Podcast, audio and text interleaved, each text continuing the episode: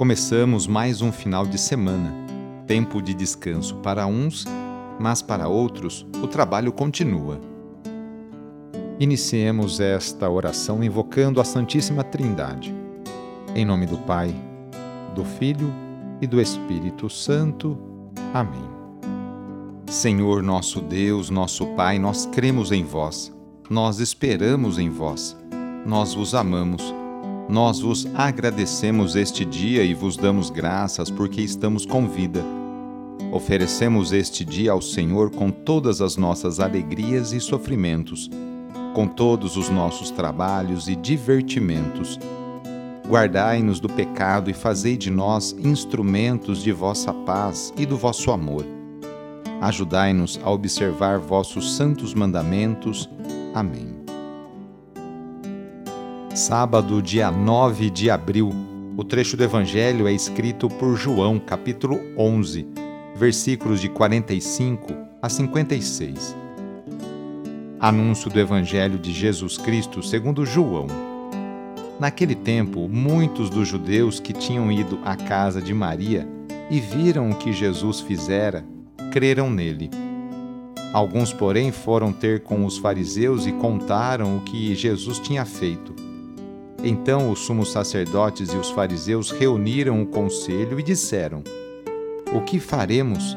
Esse homem realiza muitos sinais.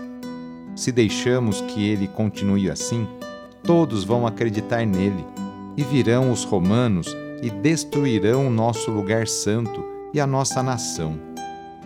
Um deles, chamado Caifás, sumo sacerdote em função naquele ano, disse: Vós não entendeis nada.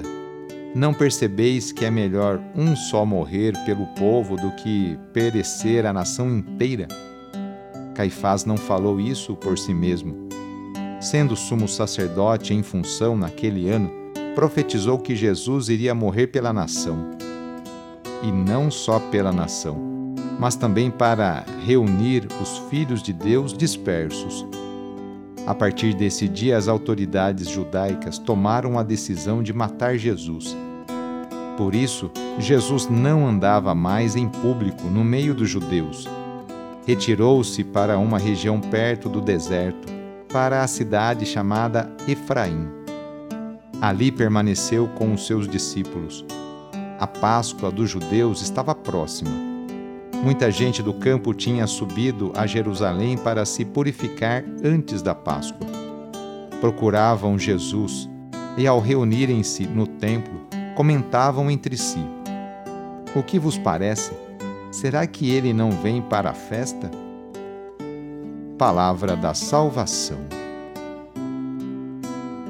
Às portas da Grande Semana, vemos que os sinais realizados por Jesus são vistos mais uma vez de duas maneiras. Muitos, por causa dos sinais, passam a crer em Jesus. Outros, por sua vez, em geral as autoridades, veem nesses mesmos sinais uma ameaça à posição que ocupam e aos privilégios que lhes são assegurados. Diante da possibilidade de Jesus se tornar mais importante, decidem matá-lo como sendo algo querido por Deus. Por mais que devamos reprovar essa atitude dos judeus em relação a Jesus, podemos enxergá-la também hoje, de dois modos, no nosso dia a dia, em nossa caminhada de conversão. Será que buscamos, através desses sinais que hoje Jesus realiza em nossa vida e também em nossa comunidade, percebemos e queremos aderir ao seu projeto de vida que visa a construção de uma nova sociedade baseada no amor? Ou o contrário, ou vemos com desconfiança esses sinais, os sinais do reino de Deus, e buscamos assim eliminar seus promotores em vista da manutenção da lei e dos privilégios? De que lado você está? No sábado, a igreja incentiva a rezar de maneira especial e particular por Maria, Mãe de Deus e nossa. Rezemos especialmente também pelas mulheres, aquelas que se levantam cedo para seus afazeres domésticos e também por aquelas que trabalham fora, Muitas delas são o sustento, o esteio para a sua família. Lembremos de todas as mulheres grávidas que passam por esta experiência bonita. Rezemos por aquelas que querem engravidar e ser mãe, e também pelas mulheres e famílias que estão esperando a adoção de uma criança. Enfim, pedimos a intercessão da Mãe de Jesus nesta oração para todas as mulheres. E rezemos juntos o Magnificat, junto com Maria. A minha alma engrandece o Senhor e se alegrou meu espírito em Deus meu Salvador, pois ele viu a pequenez de sua serva. Desde agora gerações hão de chamar-me de bendita. O poderoso fez em mim maravilhas e santo é o seu nome. Seu amor de geração em geração chega a todos que o respeitam. Demonstrou o poder de seu braço, dispersou os orgulhosos, derrubou os poderosos de seus tronos e os humildes exaltou. De bem saciou os famintos e despediu sem nada aos ricos.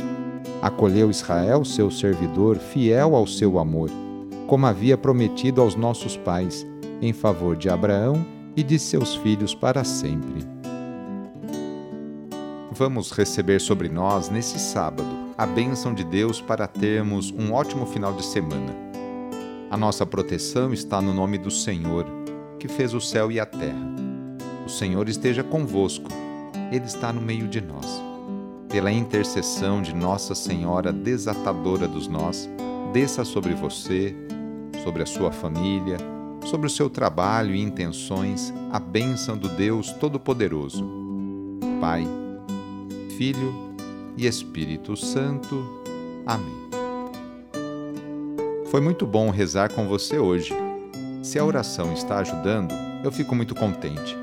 Então, que tal enviá-la para seus contatos, familiares, amigos, no ambiente de trabalho?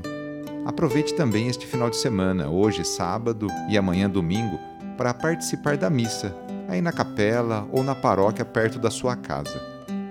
Sou o padre Edmilson Moraes, salesiano de Dom Bosco, e moro atualmente em São Paulo.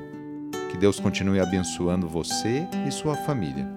Abraço, até mais.